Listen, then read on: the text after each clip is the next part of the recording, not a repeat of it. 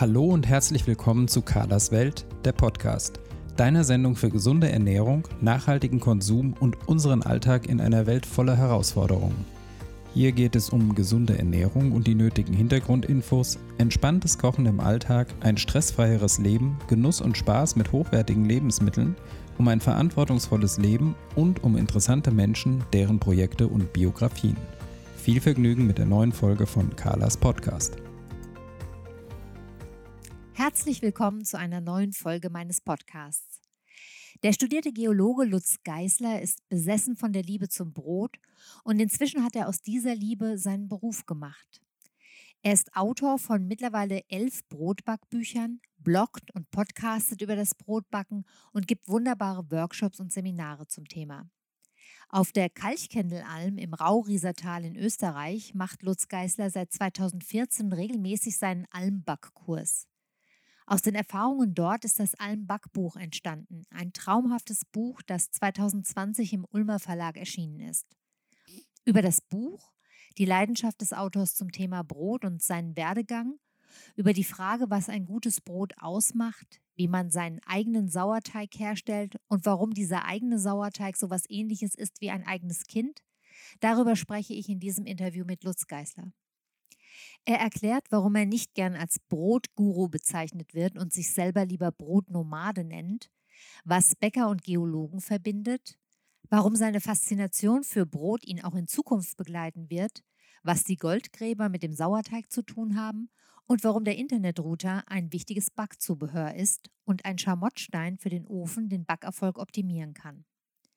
Da wir den Ulmer Verlag erwähnen, aber auch über die Bücher, Workshops und Seminare von Lutz Geisler sprechen, bin ich verpflichtet, dich darauf hinzuweisen, dass diese Folge Werbung enthält. Der Ulmer Verlag hat mir das Brotbackbuch Nummer 4 und das Almbackbuch, beide von Lutz Geisler, für die Vorbereitung zur Verfügung gestellt. Ich bin aber in keiner Weise für das Interview bezahlt worden und bin auch in meinen Fragen und der Gestaltung des Interviews absolut frei. Etwaige Sponsoren unseres Podcasts haben keinen Einfluss auf den Inhalt der Folge. Außerdem möchte ich mich im Vorfeld schon für die leider teilweise nicht optimale Tonqualität entschuldigen. Wir hatten diverse technische Probleme im Vorfeld und mussten Kompromisse machen, die zu qualitativen Einschränkungen geführt haben. Die Alternative wäre gewesen, das Interview abzubrechen und einen neuen Termin zu vereinbaren. Da Herr Geißler aber ohnehin sehr belegt ist, habe ich mich dagegen entschieden und hoffe, dass die Tonqualität trotzdem ausreichend ist, damit du Freude an diesem sehr informativen Interview hast. Bevor wir starten, möchten wir euch den Sponsor für die heutige Folge vorstellen. In der heutigen Podcast-Folge reden wir ja sehr viel über das Backen. Und wenn auch ihr zu den Menschen gehört, die in den letzten Monaten die Lust am selberbacken wiederentdeckt haben, dann kommt ihr sicher irgendwann an den Punkt, an dem man über den immer gleichen Kuchen und das Topfbrot hinaus gelangen möchte und sich neue Ziele setzt. Spätestens dann stellt sich die Frage, woher man das Gärkörbchen für sein Sauerteigbrot oder das richtige Mehl für das perfekte Baguette bekommt. Ketex bietet dem Hobbybrotbäcker das umfangreichste Angebot im deutschsprachigen Raum. Von ausgesuchten Mehlen über verschiedene Backformen bis hin zur Teigknetmaschine und spezielle Backöfen gibt es alles, was das Hobby zur Leidenschaft werden lässt. Außerdem finden sich auf der Ketex-Webseite mehr als 300 handverlesene Rezepte. Hier findet sich für jeden Geschmack und jedes Können das passende Brot- oder Brötchenrezept. Zigtausende Backlinks zu Ketex, zum Beispiel auf Pinterest, sind der Beleg für eine großartige Community rund ums Thema Brotbacken, die Ketex in den letzten Jahren geschaffen hat. Wenn ihr euch also das nächste Mal fragt, wo ihr original französisches Labanette-Mehl zur Herstellung von authentischen Baguettes findet, oder wo es das enzymaktive flüssige Backmalz gibt, von dem in vielen Rezepten immer die Rede ist und das vielleicht der entscheidende Erfolgsfaktor für das Gelingen einer ausgewogenen Krume sein kann, Ketex.de hat die Antwort für euch. Besucht den Online-Shop unter www.ketex.de, das schreibt man K-E-T-E-X.de, klickt euch durch das unglaublich reichhaltige Angebot und bringt euer Brotback-Hobby auf das nächste Level. Vielen Dank an Ketex für die Unterstützung.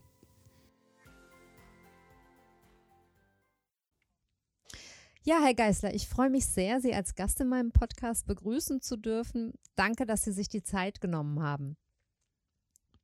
Ja, hallo, es freut mich sehr. Ja, mögen Sie unseren Hörern vielleicht ganz kurz so ein paar biografische Hintergrundinfos geben, dass wir einfach wissen, mit wem wir es zu tun haben, wer Sie sind, wie Sie leben. Vielleicht auch ganz kurz erzählen, wie Sie zum Thema Brotbacken gekommen sind.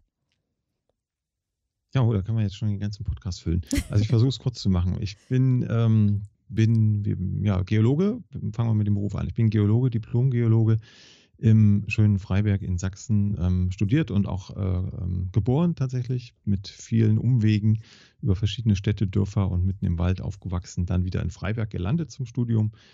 Und ähm, meine Eltern sind auch schon geologisch vorgeprägt. Insofern äh, war das äh, vorgezeichnet, dass ich auch Geologe werde. Und während dieses Geologiestudiums fing es dann an, ähm, mit dem Brotbacken. Ich habe äh, mich auf Lagerstättengeologie fokussiert, also war sehr mit, mit Bergbau beschäftigt und mit den Rohstoffen und habe äh, in Nordkalifornien mein, meine Proben genommen in mhm. einem Goldbergwerk, eine halbe Tonne Gesteinsmaterial und das galt es dann auszuwerten im Labor in Freiberg an der Uni und dieses eine Jahr vor dem Mikroskop und an Gerätschaften und vor dem Rechner hat mich dann dazu gebracht, mit dem Brotbacken anzufangen, weil man dann wirklich nur mit dem Kopf zu tun hat und maximal noch mit den Fingern irgendwie an der Tastatur und am, Mikro, ähm, am Mikroskop, aber sonst auch nichts. Und ähm, dann war ich bei meinem Vater zum Frühstück eingeladen. Der hat dann auch durch einen Zufall einfach Brötchen gebacken, weil immer so war. Und das war der, der Auslöser in mir, das auch mal zu probieren. Und dann habe ich gemerkt, das entspannt sehr, das Brötchenbacken und auch dann das Brotbacken später und bringt mich auf andere Gedanken, sodass ich dann irgendwie dabei geblieben bin und mich dann aber auch immer weiter da reingegraben habe. Ja, dann kamen die ersten Kinder parallel äh, zur, zur ersten Arbeit als Geologe äh, in einem Ingenieurbüro und äh, diese drei Kinder, die beschäftigen mich heute noch, die sind nämlich erst äh, fünf, sieben und neun Jahre jung. Äh, sie leben im Erzgebirge und ich inzwischen halb halb im Monat auch in Hamburg, äh, weil wir inzwischen verpatchworked sind. Also insgesamt leben jetzt in getrennten Haushalten und manchmal zusammen sieben Kinder bei uns. Und äh, das wird also nicht langweilig. Und mhm. auch das macht natürlich das Leben nicht so langweilig, wie das vielleicht als Geologe in Deutschland jedenfalls geworden wäre. Das heißt, Sie haben dann angefangen, Brot zu backen, praktisch, wie Sie uns erzählt haben, während äh, des Geologiestudiums. Wann ist denn daraus ein Blog entstanden? Also wann haben Sie das erste Mal darüber nachgedacht, das nicht mehr äh, nur privat zu machen, sondern einen Blog draus zu machen? Na, da habe ich gar nicht drüber nachgedacht, weil es den Blog schon gab, bevor ich überhaupt mit Brotbacken angefangen habe. Ich war äh, lange Zeit in der geowissenschaftlichen Öffentlichkeitsarbeit tätig, schon als Student und hatte da auch schon einen Geoblog, habe dann parallel dazu noch einen privaten Blog gehabt, äh, wo alles Mögliche drin war. Ich habe da über Käse geschrieben und über Kinofilme und über Musik und sonst was. Und da habe ich dann einfach die ersten Fotos reingestellt von den Backergebnissen und ab und an dann auch ein Rezept verlinkt, weil früher habe ich einfach von, von anderen Blogs, von anderen Webseiten Rezepte nachgebacken und habe dann wie gesagt, nur das Foto reingestellt, dann kamen ein paar Nachfragen, wo hast du das her? Da habe ich da den Link dazu gestellt. Und äh, bis ich dann irgendwann gesagt habe, jetzt gibst du einfach mal selber was zusammen dann kam das Rezept dann auch mit in den Blog. Und so nach ein, zwei Jahren, ähm, also 2008 habe ich angefangen mit dem ersten Brotbacken. 2009 hatte ich dann den ersten Eintrag im damals alten Blog. Und 2011, glaube ich, war es, habe ich das Ganze dann ausgegliedert. Also da war dann so viel Brotinhalt in dem alten Blog und ganz wenig von dem anderen, wofür er eigentlich gedacht war, sodass ich dann das Brotthema nach oben nach einem Brotblog ausgebastelt habe. Ja, und dieser Blog heißt Plötzblog und das müssen Sie unseren Hörern bitte unbedingt nochmal erklären, wie es zu dieser ungewöhnlichen Namensgebung kommt. Der heißt ja nicht irgendwie Brotblog oder so, sondern Plötzblog. Wie das? Genau. Das ist auch wieder ein kleiner Zufall. Ich brauchte irgendeinen neuen Namen. Der alte Blog hieß einfach Lutz Blog und Lutz mit Apostroph, das kann man sowieso schlecht aussprechen und es ist auch nicht wirklich, ähm, naja, ein unikater Name insofern habe ich einen neuen Namen gesucht für den Brotblog und habe mich ins Bücherregal ähm, zum Bücherregal gewendet und da stehen ganz viele Bergbaubücher und geologische Bücher bei mir. Und eins davon heißt Plötziade. Das ist ein ähm, Nachdruck von einem Buch aus dem 19. Jahrhundert, also 1800 irgendwas, hat ein alter Bergmann seine Erlebnisse aufgeschrieben in Versform, die er weltweit in Bergwerken gesammelt hat. Und sein Protagonist heißt Plötz Leberecht Plötz und deshalb heißt das Buch Plötziade. Und diesen Buchrücken habe ich gesehen und mit diesem Buch bin ich aufgewachsen. Da habe ich gedacht, das wird ja ganz gut passen. Das hat nichts mit Brot zu tun in erster Linie, aber es ist ein Name, den kann man sich merken. Und es hat aber was mit meiner anderen Profession zu tun, eben der Geologie und dem Bergbau. deshalb fand ich das ganz, ganz gut, dass da beides irgendwie im, also das eine im Namen steckt und das andere dann im Inhalt. Mhm. So ist es gekommen. Deshalb hieß der dann seit 2000 ich weiß gar nicht, vielleicht sogar seit 2009, müsste ich mal recherchieren, äh, Plötzblock. Und es hat sich jetzt im Grunde als so eine Art Marke auch etabliert. Also wer, wer schon mal irgendwas mit Brot zu tun hatte, ist irgendwie auch über den Platz gestolpert. Definitiv, definitiv. Ist auf jeden Fall auch eine sehr, sehr schöne Geschichte. Wie kam es denn dann zum ersten Buchprojekt? Denn 2013 haben Sie ja schon im Ulmer Verlag das erste Buch veröffentlicht. Ja, auch das ein Zufall. Also ich habe ja nichts davon geplant. Also alles, was es heute gibt, von mir in Sachen Brot ist, ist völlig ungeplant gewesen. Ähm, das, das erste Buch kam zustande über Petra Holzapfel, die betrieb damals und auch heute noch ähm, einen Blog, einen Foodblog namens Chili und Ciabatta. Den kennen auch ganz viele alte, alte Brothasen aus der Blogger-Szene noch. Äh, sie hat vor dieser Blogging-Zeit noch eine eigene Website gehabt zum Thema Brotbacken. Da hat sie aus x Büchern, meistens englischsprachige Bücher, Brotrezepte nachgebacken und das Ergebnis und das Rezept online gestellt. Und dieser Brotkasten, so hieß die Internetseite damals, ähm, der war auch für mich eine Fundgrube. Und wir waren dann im Austausch. Und irgendwann hat bei ihr der Verlag, der Ulmer Verlag, angefragt, ob sie nicht mal ein Brotbuch schreiben möchte. Dann mhm. hat sie äh, dem Verlag gesagt, äh, nein, danke, ich backe ja nur nach, ich mache ja nichts Neues. Und hat den Verlag dann an mich verwiesen. Mhm. Und äh, so kam das. Ich, die Idee zum Buch hatte ich schon ganz lange im Kopf also auch vor, vor 2012 schon, weil ich selber gemerkt habe, ich buddel mich ja sehr gern tief in Themen ein, die mich interessieren. Und äh, wenn man damals, also 2010, 11, nach Brot gegraben hat, um zu verstehen, was man da tut, dann hat man im Grunde nichts gefunden, außer die klassischen Bücher, wo unheimlich viel Hefe in den Teig kommt, wo wenig Gehzeiten sind, wo nicht erklärt wird, warum, was, wie funktioniert. Äh, selbst in Bäckerlehrbüchern erfährt man das nur ganz marginal.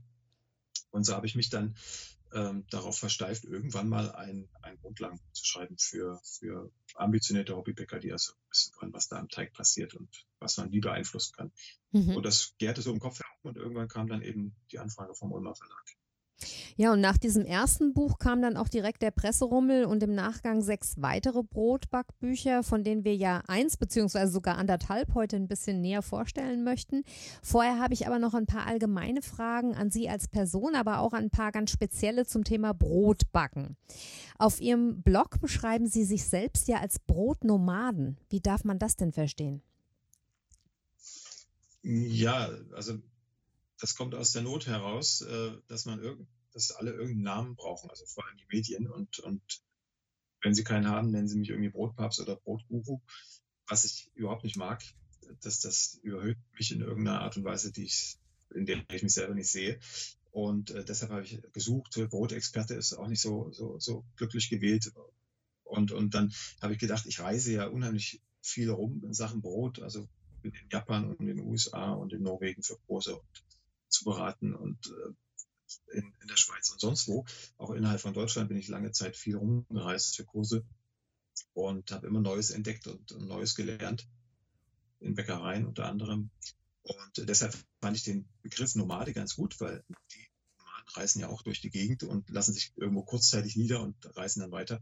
Und deshalb finde ich den Brotnomaden ganz gut. Und daraus ist ja inzwischen sogar auch eine, eine eigene kleine Firma erwachsen, die so heißt. Mhm. Ja, und dann behaupten Sie ja auch noch, Geologie und Brotbacken seien gar nicht so weit voneinander entfernt. Ist das jetzt der Versuch, sozusagen den Zufall äh, dann doch erklärbar zu machen oder können Sie das genauer erklären?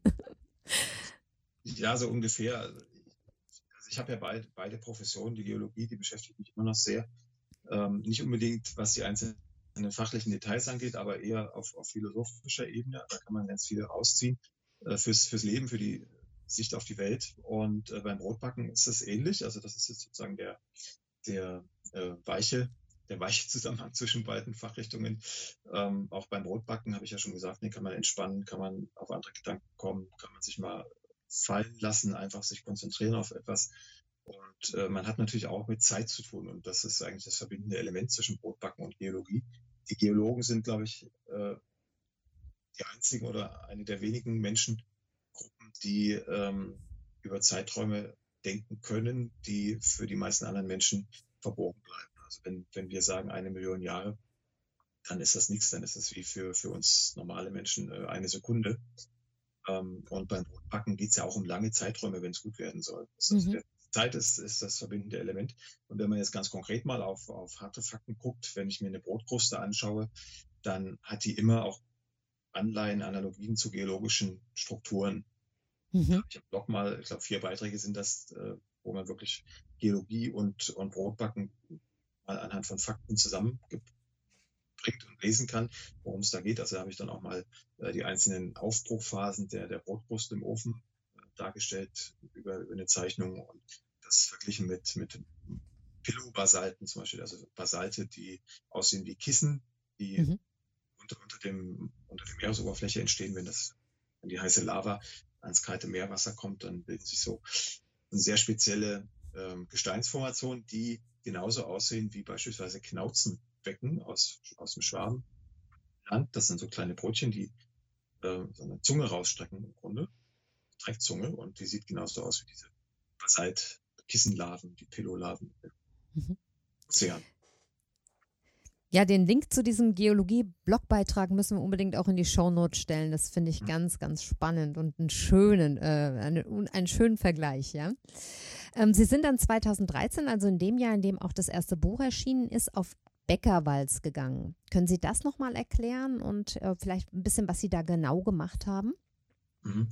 Das hing damit zusammen, dass ich halt auch wenig gefunden habe, wovon ich lernen kann, auch wenig Bücher gefunden habe, wenig Videos gefunden habe, von denen man damals lernen konnte, das Handwerk lernen konnte. Also anlesen ist das eine, aber es wirklich tun ist das andere. Und deshalb habe ich die Idee gehabt, in meinem Urlaub, damals war ich ja noch als Geologe unterwegs, äh, in meinem Urlaub zwei, drei Wochen lang einfach durch die Gegend zu laufen. Also die erste Tour war sozusagen zu Fuß mit einem 30 Kilo schweren Rucksack durch, durch ähm, Deutschland gewandert, per Anhalter gefahren und habe dann jeden Tag oder alle zwei Tage Bäcker besucht und auch Hobbybäcker besucht, von denen ich dachte, da, da lernst du noch was. Aber es waren meistens Bäcker, die, bei denen ich nächteweise mitgearbeitet habe und ähm, dort konnte ich einfach bestimmte Gebäcke kennenlernen, bestimmte Herangehensweisen ans Bäckerhandwerk kennenlernen und habe relativ viel mitgenommen. Also einfach nicht mal durchs Tun, sondern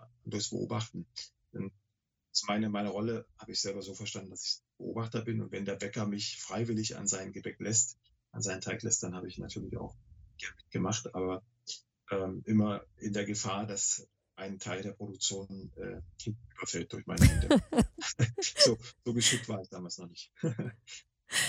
Und Sie haben es eben schon gesagt, damals waren Sie noch Geologe. Seit wann ist es denn so, dass Sie mit dem Blog und den Buch Buchprojekten praktisch auf eigenständigen Beinen stehen? Oder anders gefragt, wann konnten Sie den Brotjob sozusagen gegen die Leidenschaft für Brot eintauschen?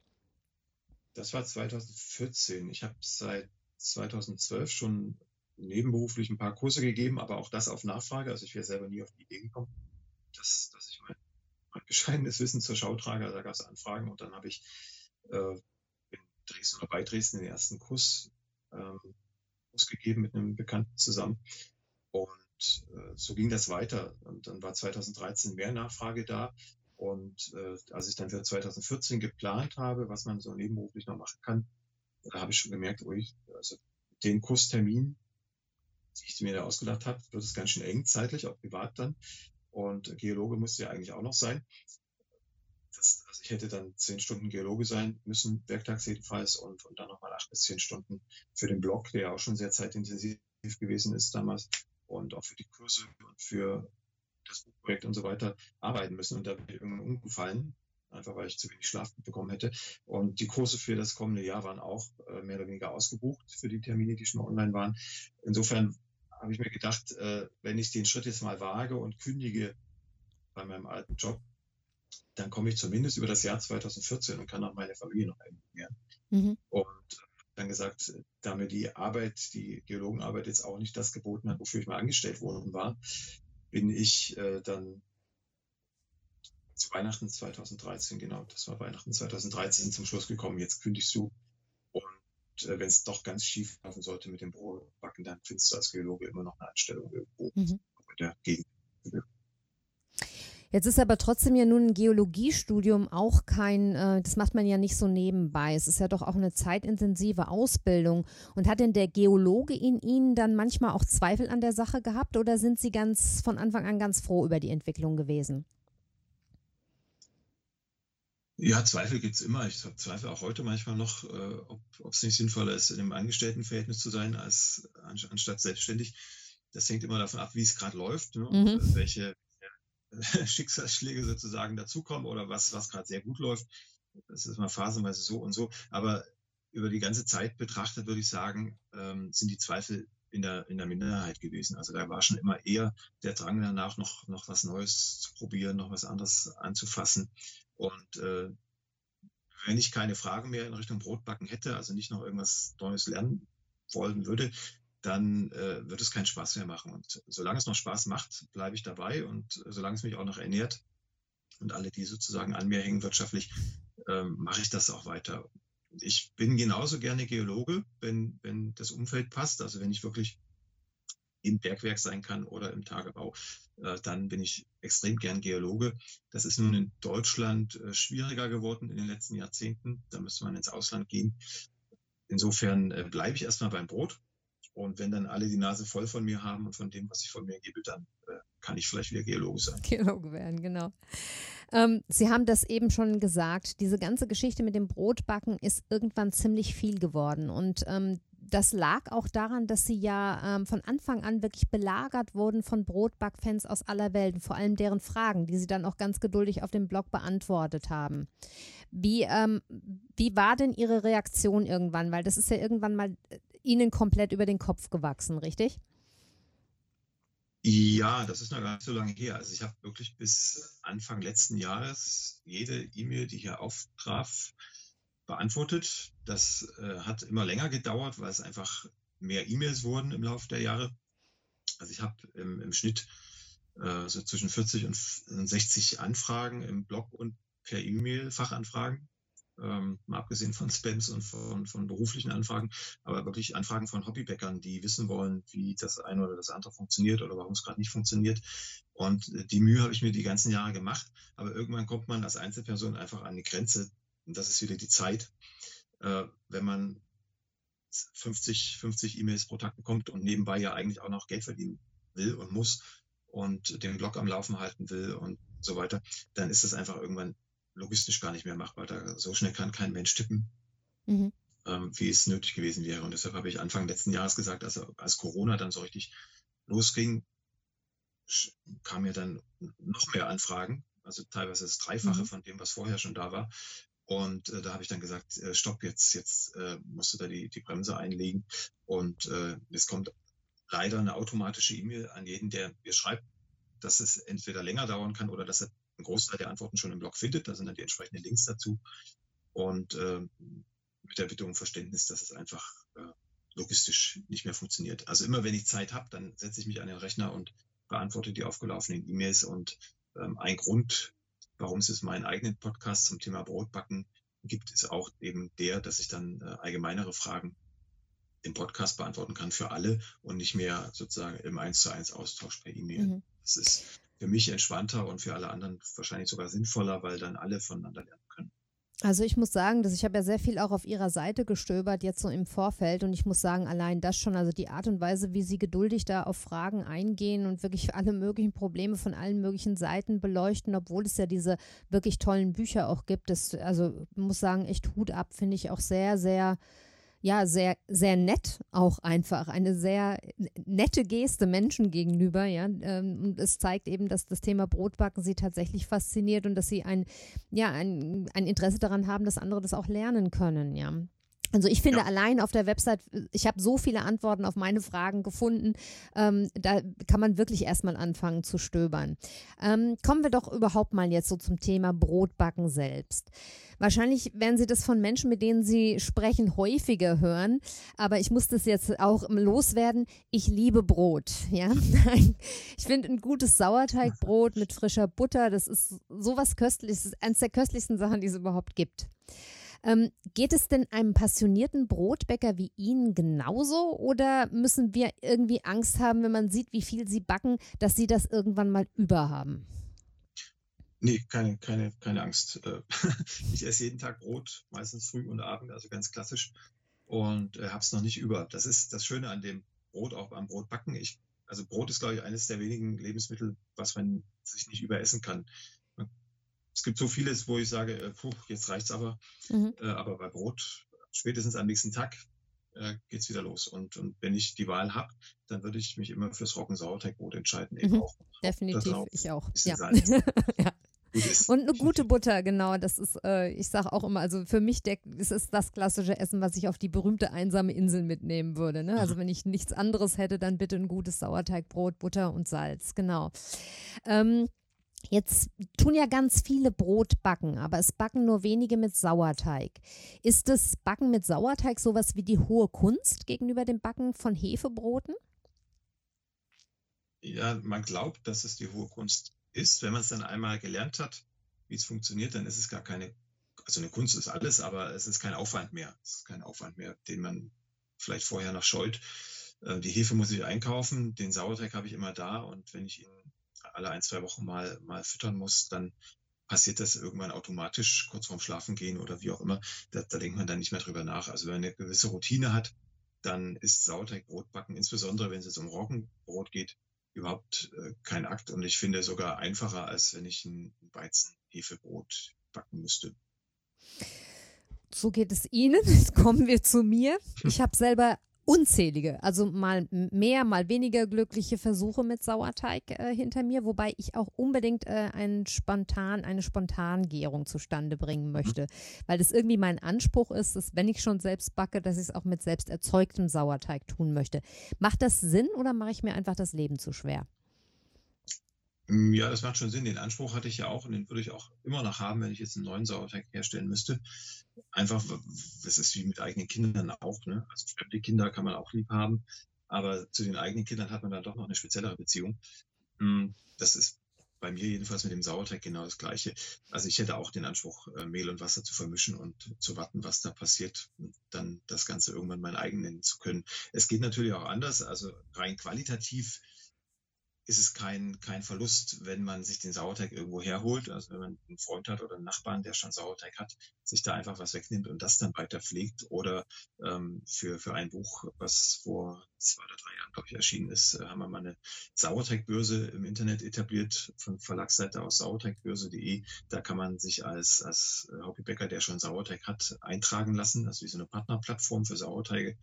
Und ähm, jemand, der einen sucht, der kann dann seine Postleitzahl eintippen und sieht sofort in seinem Umfeld die Hobbybäcker, die einen abgeben wollen. Und dann trifft man sich irgendwo konspirativ und kriegt seinen Sauerteig. Das, das finde ich eine ganz geniale Idee. Davon habe ich in einem der Bücher gelesen und finde das also äh, unglaublich charmant, ja. Ähm, genau, das ist die Notlösung. Ansonsten äh, weiter probieren. Auf jeden. Fall einmal im Leben gemacht haben. Ja. Ja, mein Mann, der steht immer ungläubig daneben, wenn ich wirklich über Tage dann da mein, mein Versuch der Spontangärung und irgendwie am dritten Tag denke ich, jetzt ist er toll und am vierten Tag ist er dann so, dass ich sage, aus dir wird nichts mehr und am fünften werfe ich ihn weg. Der sagt immer, das ist unglaublich, was du für eine Geduld damit hast. Aber ich habe den Anspruch tatsächlich. Und wenn das gelingt, dann kann man ja auch wirklich wunderbare Sauerteigbrote backen und das ist dann, das ist dann tatsächlich so. Da ist man dann sehr stolz drauf, weil, weil man es wirklich von selber geschafft hat. Ich persönlich finde ja am schwierigsten immer die Frage, wie lange so ein Experiment noch gesund ist. Ja? Anders ausgedrückt, ich habe schon ganz viele Ansätze erstmal vorsichtshalber vernichtet, aus Sorge, mir damit eher zu schaden als zu nutzen. Ist diese Sorge denn berechtigt? Es kommt darauf an, äh, was die Sinne sagen. Also wenn man in das Glas reinriecht nach den ersten zwei, drei Tagen des allerersten Ansatzes, dann äh, rümpft man in aller Regel die Nase, weil das nach verfaulten Eiern oder nach altem Schuh, irgend sowas riecht. Also auf jeden Fall nicht Sauerteig typisch. In dem Moment sollte man auch nicht zurückschrecken und sagen, das ist nichts geworden und ich schmeiße das Ganze weg, sondern einfach weitermachen. Der wird ja trotzdem gelockert, also es ist eine CO2-Entwicklung da in aller Regel mhm. und dann wird einfach stur weiter gefüttert. Ich sage immer, wenn er das maximale Volumen erreicht hat, dann kommt das neue Futter dazu, also wieder Mehl und Wasser. Äh, mhm. man startet wenn man viel Erfolg haben will, mit Vollkornmehl, also am besten Roggen, Vollkornmehl wenn man kann, auch gleich mal frisch gemahlen, dann ist die Aktivität schneller da. Und füttert ja dann jeden Tag eine gewisse Menge Mehl und Wasser obendrauf, wenn das maximale Volumen erreicht ist. Also plus minus Verdopplung kann man sagen. Und ähm, dann riecht das am Anfang so, wie ich beschrieben habe. Und je öfter man das füttert und je länger man es füttert, umso eher kommt dann nach, je nach Mehl, nach drei, vier, fünf Tagen so eine säuerliche Note dazu. Und das ist dann das Zeichen, dass es funktioniert hat und äh, dass die Milchsäurebakterien, die wir ja vermehren wollen, die die Säure bilden, äh, in der Lage sind, mit der gebildeten Säure die anderen unliebsamen Mikroorganismen zu unterdrücken und die Vermehrung zu hemmen. Mhm. Das ist das Ziel. Also wir müssen so lange füttern, bis wir eine, eine deutlich wahrnehmbare Säure in der Nase haben und die anderen Aromen, die unangenehm sind, ähm, ausgeschaltet sind. Und dann kann man relativ sicher sein, dass alles, was man nicht drin haben möchte, weder geschmacklich noch, noch gesundheitlich ausgeschaltet. Ähm, wie sieht es denn mit dem Thema Aflatoxine aus? Getreide neigt ja sehr stark zum Schimmeln und ich könnte mir jetzt laienhaft gedacht vorstellen, dass man diesen Schimmelprozess ja noch anheizt, wenn man so ein Gemisch aus Getreide und Wasser tagelang bei zimmerwarmen Temperaturen einfach stehen lässt. Wie kann man denn ausschließen, dass man dabei einen Giftcocktail produziert? Also da geht es gleich, was ich eben eigentlich schon gesagt hatte. Man, man muss den pH-Wert runter bringen. Und das passiert in den ersten paar Tagen, wenn alles gut läuft, also wenn man genügend äh, ja, Besatz an, an, an Milchsäurebakterien hat, dann äh, sinkt der pH-Wert relativ zügig runter und damit ist alles, auch was Schimmel heißt, ähm, niedergemacht. Äh, wenn also die Säure da ist, dann, dann kann man sicher sein, dass da nichts drin ist, was man, was man nicht, nicht haben möchte. Und äh, wenn gleichzeitig der, der Geruch so ist, dass man es für einen Sauerteig hält. Also wenn, wenn die Säure da ist und es riecht immer noch stark nach, nach verfaultem Ei oder nach was Muffigem, irgendwas, was man eben nicht mit Sauerteig verbindet, dann sollte man die Finger von lassen und nochmal neu anfangen. Wenn das ein, so, ein, so ein frischer, säuerlicher Geruch ist, dann ist alles gut. Und dann kann man quasi mit aus der Geburtsphase rausgehen, dann ist das Kind am, am Leben und, und fit und kann es jetzt anfangen zu erziehen. Und da nimmt man ja nur einen relativ kleinen Teil von diesem alten Sauerteig aus dem Glas raus und äh, frischt das mit neuer Nahrung auf. Und so unterdrückt man im Grunde immer mehr das, was man nicht haben möchte, weil immer mehr Säure entsteht. Und äh, so dieser Sauerteig ist im Grunde so ein selbstreinigendes System. Da braucht man also mhm. keine Angst haben, solange man die Säure riecht und angenehme Aromen riecht. Mhm. Lange Zeit war es ja relativ schwierig, auf dem deutschen Markt Bücher über das Backen mit Sauerteig zu finden. Mittlerweile boomt das Thema ja seit so ein paar Jahren, aber ähm, und Ihre Bücher sind jetzt nicht mehr die einzigen auf dem Markt. Was ist Ihre Erklärung dafür, dass das in den letzten Jahren hier so ein äh, großes Thema geworden ist? ich glaube, das hängt sehr viel mit der Arbeits- und Alltagswelt zusammen, die sich in den letzten zehn Jahren relativ stark verändert hat. Also es gibt immer mehr Menschen, die am PC arbeiten oder zumindest am Schreibtisch und äh, für den Geist äh, vielleicht nicht so stupide Dinge tun, aber für den Körper, äh, der weniger zu tun hat als, als früher, der ist im Grunde nur noch die Finger bewegt an der Tastatur und die Augen am Bildschirm. Und äh, da, da neigt man dann einfach dazu, sich was zu suchen, Ausgleich zu suchen. Und bei mir war es eben das Brotbacken und bei vielen anderen ist es auch das Brotbacken. Äh, dazu kommt noch, dass die Brotqualität in den letzten Jahren äh, aus meiner Sicht äh, stark abgenommen hat bei den äh, Bäckereien, die es noch gibt auch im Supermarkt, also alles, was man so im Durchschnitt kriegen kann an Backwaren, ist nicht mehr auf dem Niveau, diesmal, das es mal hatte, auch weil die älteren Bäcker einfach aussterben und die junge kaum nachkommen. Und dann, dann trifft sich beides. Also man sucht einen Ausgleich, einen handwerklichen Ausgleich und gleichzeitig was Gutes zu essen. Und ähm, kommt dann irgendwann auf den Gedanken, man könnte ja vielleicht auch mal Brot selber backen. So ging es mir ja schon vor zwölf Jahren. Also nicht aus Brotsicht, sondern aus aus Entspannungssicht. Aber ähm, das, das eine führt dann zum anderen. Die, die, dritte Variante ist, wer Kinder kriegt, denkt automatisch darüber nach, was nehme ich denn eigentlich zu mir und was gebe ich meinem Kind. Und dann ist man sofort auch beim Thema Brot, wenn es das entsprechende Alter hat. Also ich, diese, diese drei Gruppen von Menschen tummeln sich jedenfalls im Blog bei mir und in den Brotbackbussen. Mhm. Und interessanterweise kamen ja vorher viele traditionelle Bäcker aus den USA, also gerade so Sauerteigbäcker. Wie kommt das? Ich meine, gemeinhin bringt man die USA ja nicht gerade mit einer Brot Brotbacktradition in Verbindung, schon gar nicht mit Sauerteigbrot. Das stimmt, das stimmt. Ähm, wenn wir da über Sauerteig reden in den USA, dann reden wir meistens über Weizensauerteig und nicht über Roggensauerteig. Der ist tatsächlich relativ unikat in Deutschland und eher Richtung Osten, also Richtung, Richtung äh, Russland, Osteuropa. Ähm, in den USA ist Weizensauerteig das Thema, vor allem an den Küsten, insbesondere an der Westküste traditionell gesehen, weil dort die, die ähm, ersten Goldgräber dem, dem, dem Goldrauschruf gefolgt sind. 1840 rum, 49 glaube ich. Und ähm, die haben ihren Sauerteig aus Frankreich mitgebracht. Also die, die, französischen Auswanderer, die dem Goldruf gefolgt sind, haben den Sauerteig mitgebracht und den dann äh, quasi entlang der Küste nach Norden hin bis nach Alaska immer mitge mitge mitgenommen und dort ihre Brote gebacken. Und das hat sich bis heute gehalten, diese Tradition, Weizensauerteigbrot zu backen. Es gibt mhm. in, in San Francisco noch eine Bäckerei, Boudin Bakery heißen die, also französisch Boudin. Und die werben damit, dass ihr Sauerteig äh, ungefähr 170 Jahre alt ist. Also man hat da, der Boudin war wohl auch einer von diesen Goldgräbern, der sich da niedergelassen hat und ähm, Brot gebacken hat. Und das ist sozusagen die, äh, das 170. Jahr in etwa äh, dieses Sauerteiges. Angeblich äh, nonstop gepflegt seitdem. Wow, hochinteressant, wirklich. Und kommen wir doch noch mal jetzt zurück. Wir haben es ja vorhin schon mal angesprochen auf das Thema Zeit. Und ich glaube, es ist auch schon klar geworden, als wir darüber gesprochen haben, wie man einen Sauerteigansatz macht. Welches Thema spielt denn überhaupt oder welche Rolle spielt überhaupt das Thema Zeit für ein gutes Brot?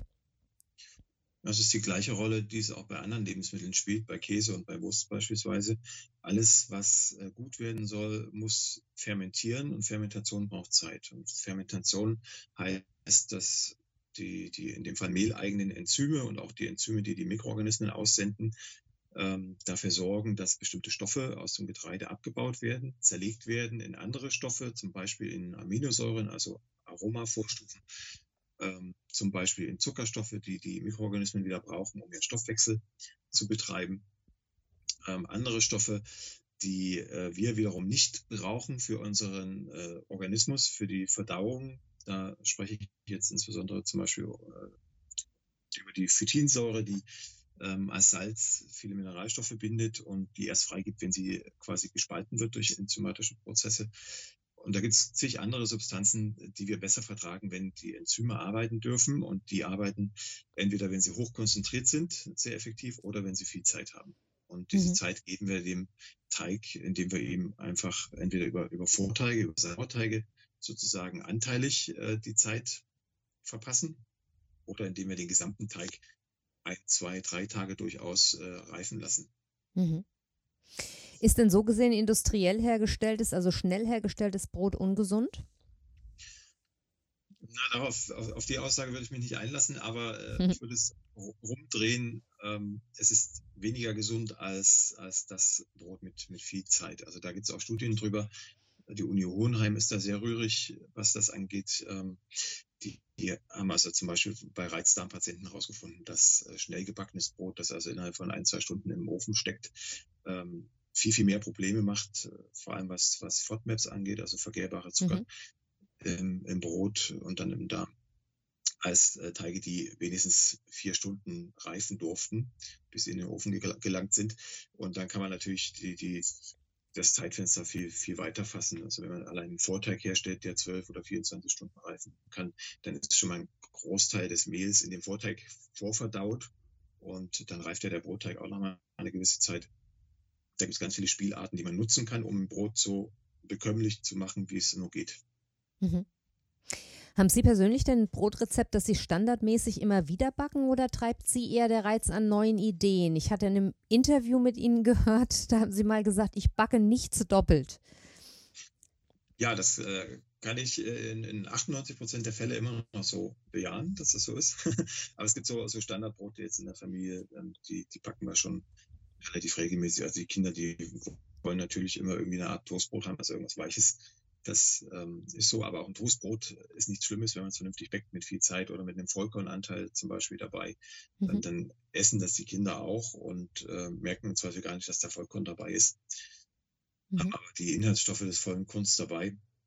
Ähm, und Roggen, Roggensauerteigbrot. Also diese zwei Sachen sind so die Standards, die backen wir immer, wenn es gebraucht wird. Und ansonsten ist aber trotzdem bei mir der Fall. Es gibt noch so viele Brotideen im Kopf, dass ich also von mir selbst heraus nie doppelt backen würde, es sei denn, es wird mir halt von außen angetragen, dass man das mit der backen könnte, was es schon mal gab.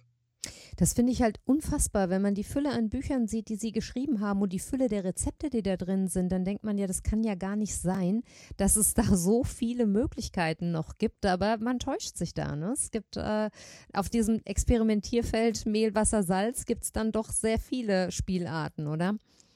Ja, selbst innerhalb eines Gebäcks, also wenn ich jetzt äh, allein das Roggenbrot anschaue, äh, könnte ich so viel spielen über die Sauerteigführung. Das ist, ist ja die Frage, wie, wie setze ich den Sauerteig an? Packe ich das ganze Mehl für den Sauerteig gleich zusammen mit Wasser und, und dem Anstellgut, also dem Starter, und lasse es reifen oder mache ich das in verschiedenen Stufen? Nehme ich Roggenvollkornmehl oder nehme ich Roggenmehl L50 oder packe ich vielleicht in das Roggenbrot dann noch ähm, eine andere Mehltype rein, also kombiniere ich Mehltypen oder nehme ich ein bisschen Schrot mit dazu. All das verändert den Geschmack und auch den, den Kaueindruck, das Mundgefühl. Äh, ich kann auch mit Altbrot arbeiten, also äh, geröstetes, äh, geröstete Semmelbrösel, wenn man es einfach ausdrückt, mit, mit zugeben, verquollen, das bringt mehr Saftigkeit, mehr Geschmack.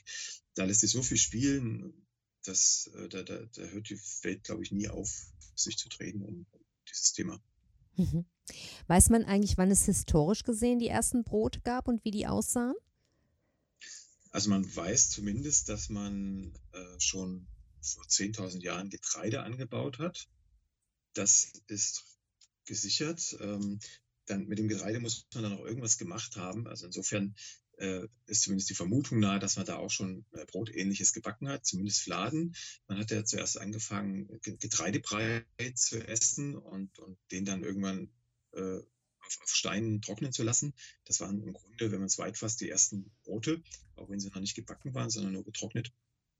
Und äh, den ersten Nachweis für für ein, ein gesäuertes Brot. Also man braucht, es braucht ja auch noch irgendwie einen Schritt dahin zu merken, dass wenn man den Brei stehen lässt, dass dann was Besseres bei rauskommt, wenn man das dann trocknet oder backt, als wenn man den Brei so isst.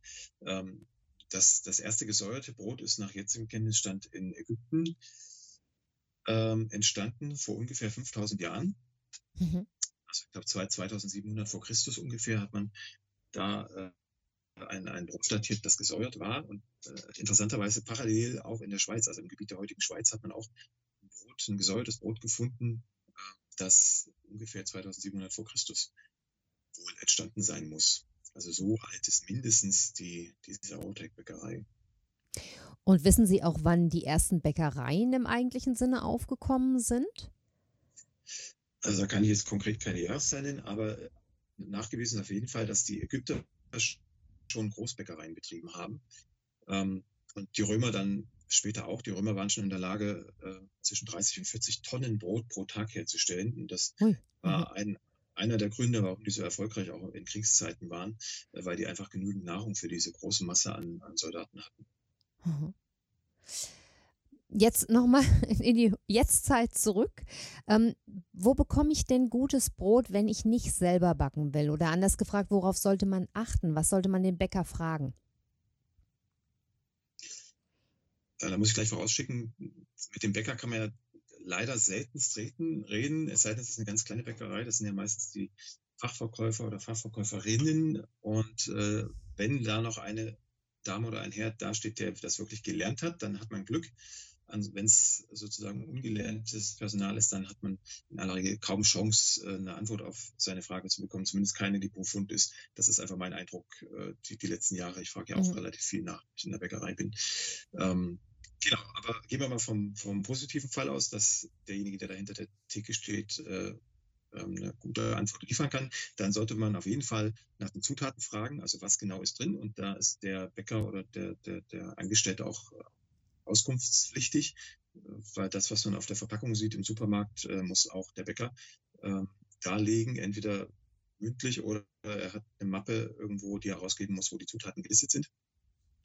Und äh, wenn dann da alles sauber ist, also wenn man da nur Mehl Wasser und Salz und natürliche Zutaten sieht, dann kann man schon mal relativ, relativ sicher sein, dass alles gut ist. Wenn es dann in Richtung Kleingebäck geht, also Brötchen, kann man da nicht mehr so sicher sein, weil es da insbesondere die technischen Enzyme gibt, die nicht deklariert werden müssen auf dem Endprodukt. Und das ist so eine Krux, da können wir vielleicht noch äh, später ein paar Worte drüber verlieren. Das ist eine relativ kritische, also aus meiner Sicht jedenfalls kritische Zutatengruppe, ähm, wo man sich äh, einmal Gedanken machen muss, ob man die wirklich haben will im Brot oder Brötchen oder nicht. Aber pauschal gesagt, wenn die Zutatenliste sauber ist, kann man erstmal relativ sicher sein, dass von aus der Richtung nichts ist, also keine Zusatzstoffe. Ähm, der zweite Punkt ist dann einfach äh, die Frage, wird mit Vorteigen gearbeitet, mit Sauerteigen? Wie lang braucht denn der Teig von, von der Knetmaschine, also vom Knetkessel bis in den Ofen? Wenn das deutlich mehr als vier oder acht Stunden sind, dann ist auch alles gut. Wenn es äh, ganz kurz ist, ein, zwei Stunden, dann würde ich da eher die Finger von lassen oder vermuten, dass das Brot auch so schmeckt, äh, wie, mhm. wie das die Zeit andeutet. Und das eigentliche Kriterium, das kriegt man leider immer erst nach dem Kauf raus. Also ich halte so ein angeschnittenes Brot das zuerst an die Nase, drücke wirklich kräftig drauf, das Brot richtig zusammen, dass die ganze Luft, die in den Poren gespeichert ist, in die Nase zieht. Und wenn ich dann nicht sofort den Kopf zurückziehe und mir denke, das riecht nach Muff und, oder nach gar nichts oder ganz unangenehm, ähm, dann ist schon alles gut. Also es muss ein, ein eigenes, ein charakteristisches und angenehmes Aroma versprühen, das Brot. Mhm. Dann äh, würde ich sagen, es ist ein gutes Brot, von Zutatenlisten und Co. Mhm. Und wenn ich es dann koste, also dann koste ich auch nur die Krume, also das Innenleben ohne Kruste, weil die Kruste schmeckt immer. Da kann man alles falsch machen beim Brot, aber die Kruste schmeckt immer, weil das einfach Röstaromen sind die sich immer bilden. Aber wenn ich nur die Krume koste, dann weiß ich, ähm, ob das einen Eigengeschmack hat und ob das einen Eigengeschmack hat, der jenseits von, von bitter, muffig oder neutral ist. Das, das wäre das Ziel ne, für, für den Bäcker, der ein gutes Brot backen will. Also es muss ein sehr eigenes, äh, charakteristisches Aroma entwickeln, das Brot. Mhm.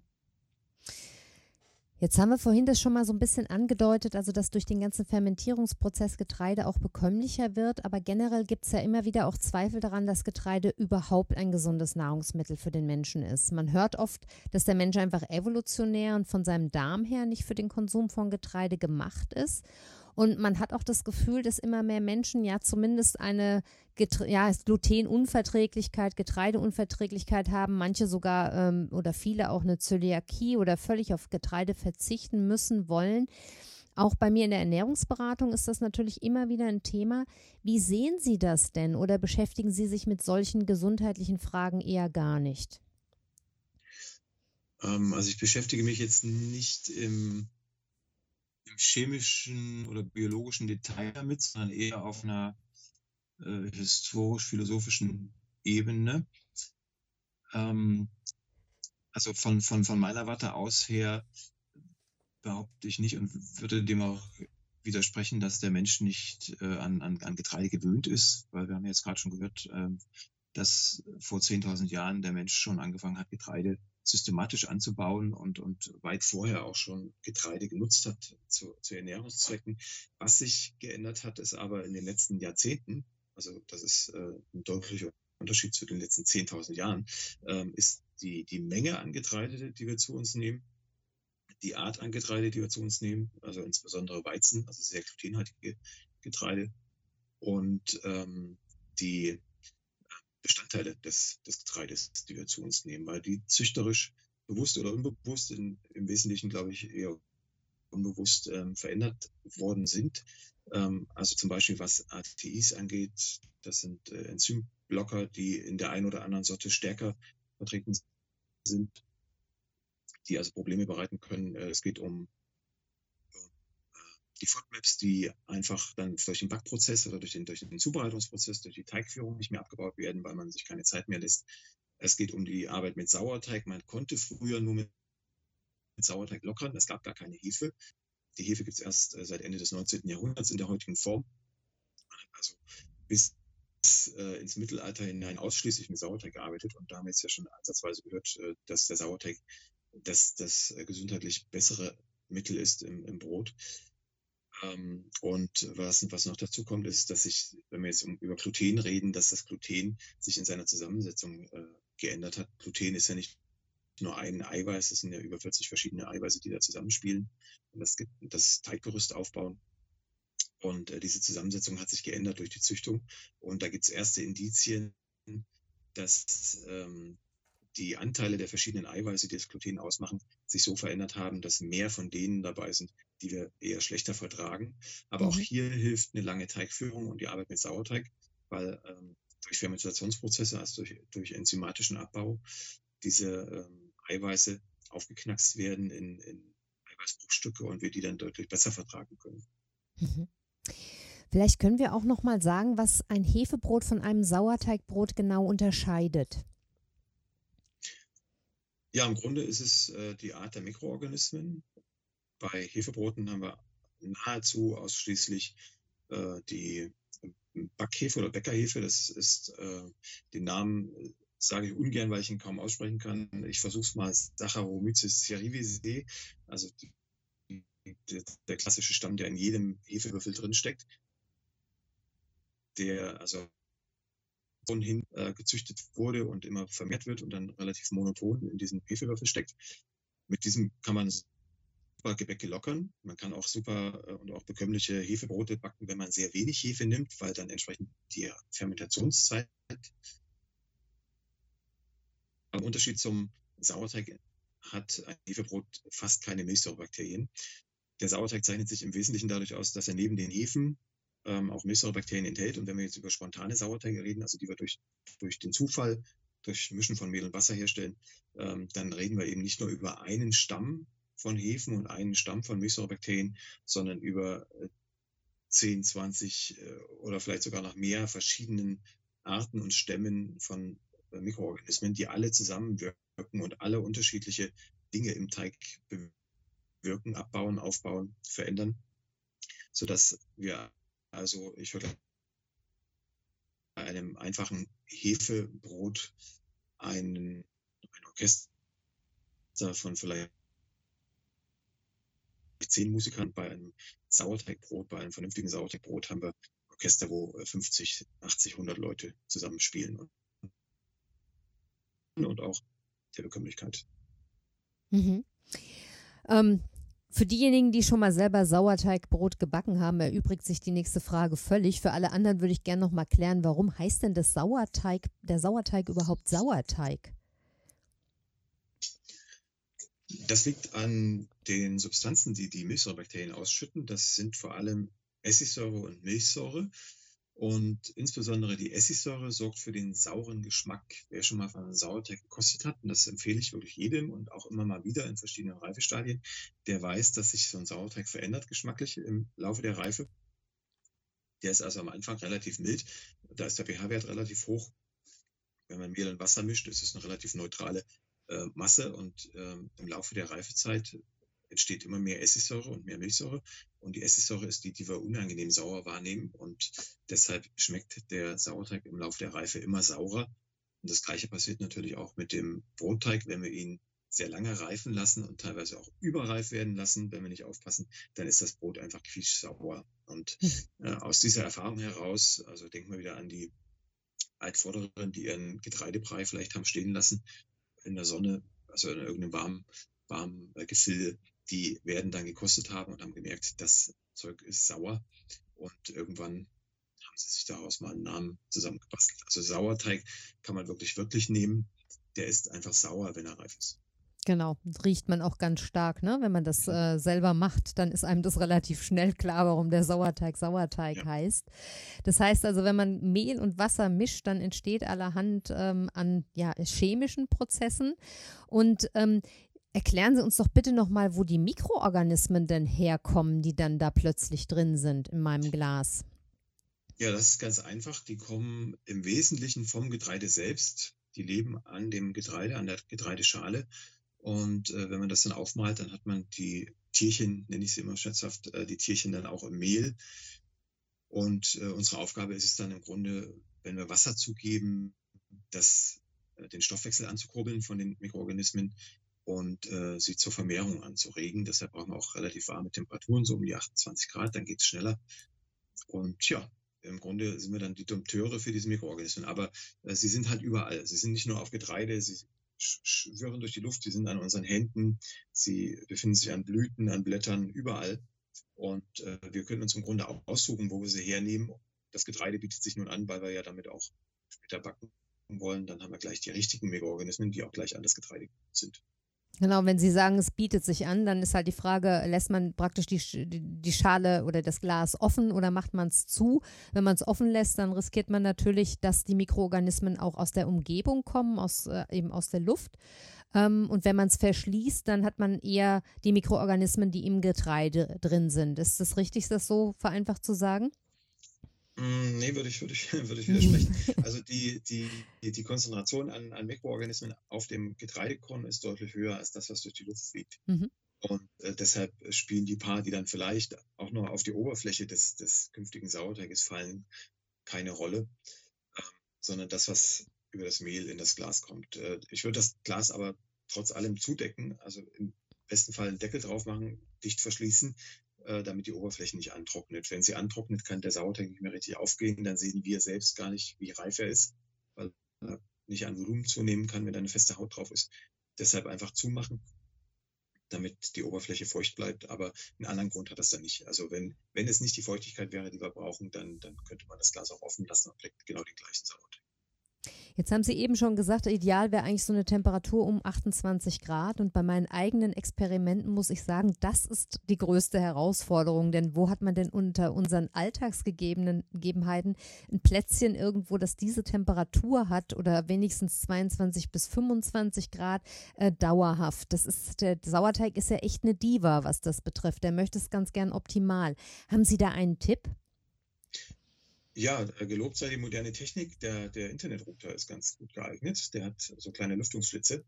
Oder äh, wenn die ganz hinten sind, wo man das Glas nicht hinstellen kann, dann trotzdem einfach das Glas auf den Router stellen. Da ist es relativ warm drauf. Das, das geht ganz gut.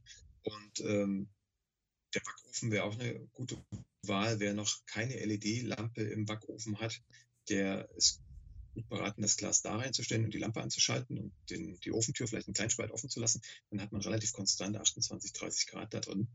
Mhm. Und wer dann längere Zeit mit, mit Sauerteig arbeiten will und nicht ständig gucken will, ist es denn jetzt wirklich 28 oder 30 Grad, der kann auch 30, äh, 40 Euro investieren und sich eine Terrarienheizmatte leisten und ein Thermostat.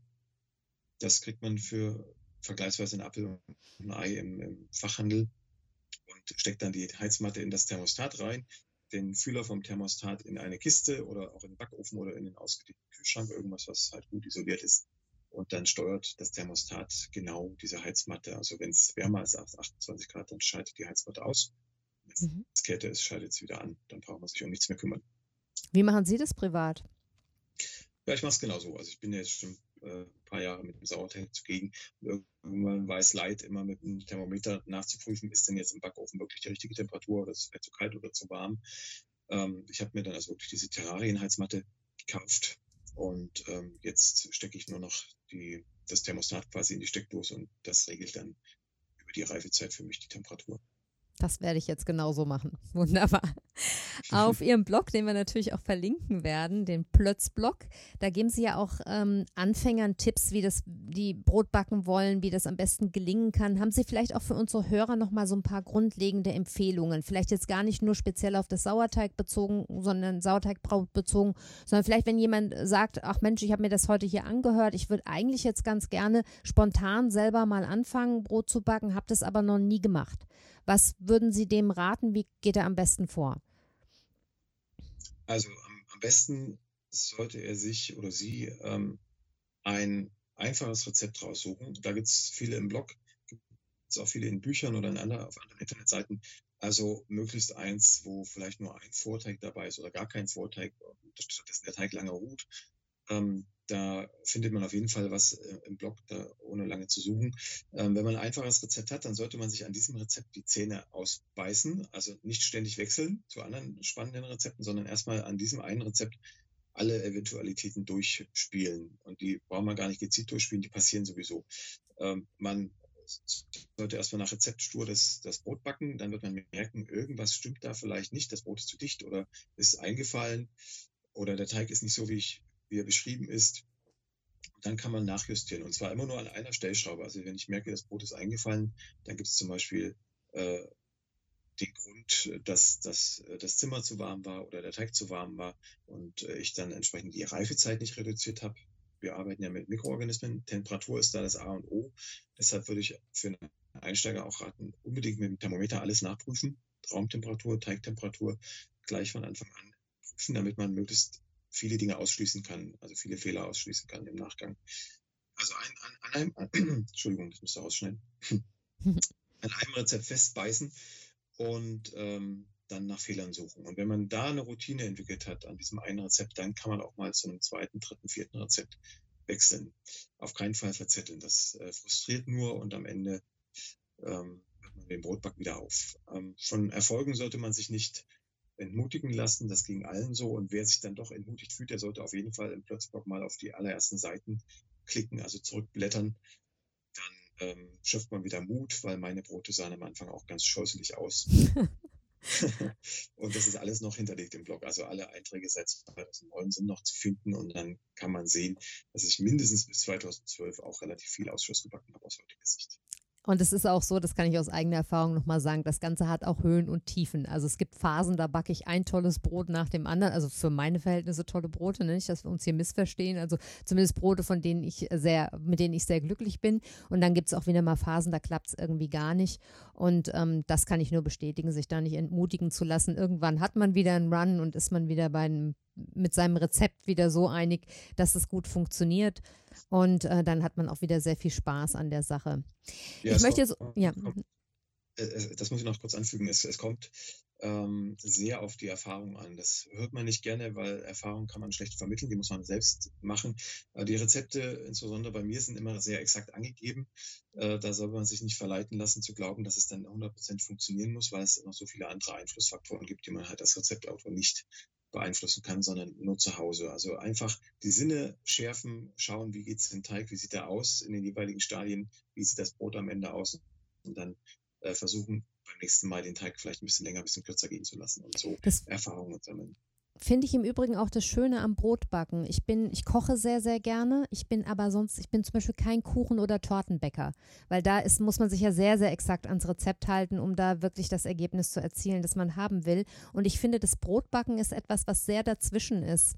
Also man ist äh, an ein Rezept, man hat ein Rezept oder sozusagen ein Grundrezept, ist aber trotzdem noch selber Gestalter dieser ganzen äh, Angelegenheit und kann auch mal wirklich sagen, so, ich habe das Mehl, das ich normalerweise nicht äh, normalerweise ver verwende, habe ich nicht da. Ich nehme mal ein anderes und es ist dann so, dass einfach ein anderes Brot dabei rauskommt, ein anderer Geschmack und ähm, man sozusagen sich selber weiterentwickeln kann und das ja auch spannend ist, ne? wenn man das ja, einmal genau. raus hat, den Dreh. Ja. Genau, also wenn man die Erfahrung gesammelt hat und schon ein gewisses Bauchgefühl entwickelt hat, dann kann man eben sehr schön spielen, eben, wie, Sie schon sagen, mit, mit anderen Mehlen arbeiten, vielleicht den Teig auch mal im Kühlschrank stellen, obwohl er eigentlich da gar nicht hin soll laut Rezept und dann am nächsten Tag weitermachen. Da, da kriegt man eine sehr schöne Flexibilität, wenn man einmal die Routine hat. Mhm. So, jetzt kommen wir aber unbedingt auf Ihre Bücher zu sprechen. Ich wollte ja schon ein Interview mit Ihnen führen, als ich das Brotbackbuch Nummer 4, das Backen mit Sauerteig, das erste Mal in den Händen gehalten habe. Denn für mich war dieses Buch ein unschätzbarer Gewinn, einfach für meine eigenen Sauerteigexperimente. Ich habe das Buch auch schon ganz ausführlich Ende November 2019 im Podcast vorgestellt, also wer da nochmal nachhören möchte.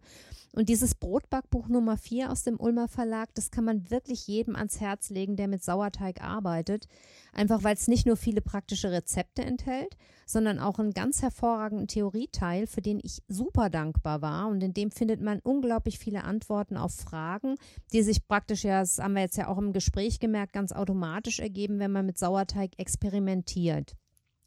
Ihr neuestes Buch, über das wir heute besonders nochmal sprechen wollen, ist das Almbackbuch.